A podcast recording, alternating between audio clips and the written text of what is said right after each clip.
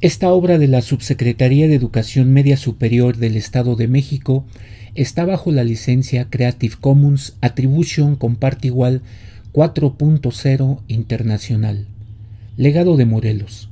José María Morelos y Pavón fue un sacerdote, militar e insurgente mexicano, quien plasmó en los sentimientos de la nación la visión del nuevo Estado-nación que aspiraba a establecer en nuestro país Morelos esperaba que la primera constitución mexicana independiente contuviera los conceptos de independencia, soberanía, descentralización y gobierno libre.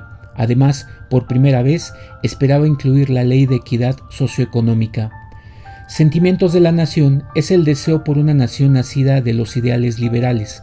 La esencia de este documento marcó la constitución de Apatzingán de 1814, casi en el olvido, y también las posteriores, porque hasta ese momento ningún caudillo consideró las demandas del pueblo.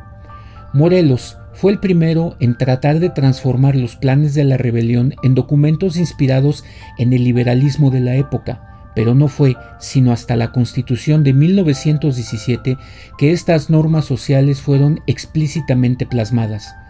Para conmemorar su grandeza militar e ideológica a 206 años de su muerte, recordamos que la doctrina de José María Morelos y Pavón sigue siendo fuente, inspiración y guía permanente para la construcción de un México libre, democrático, inclusivo y próspero, que asegure condiciones de igualdad y progreso para todos los mexicanos.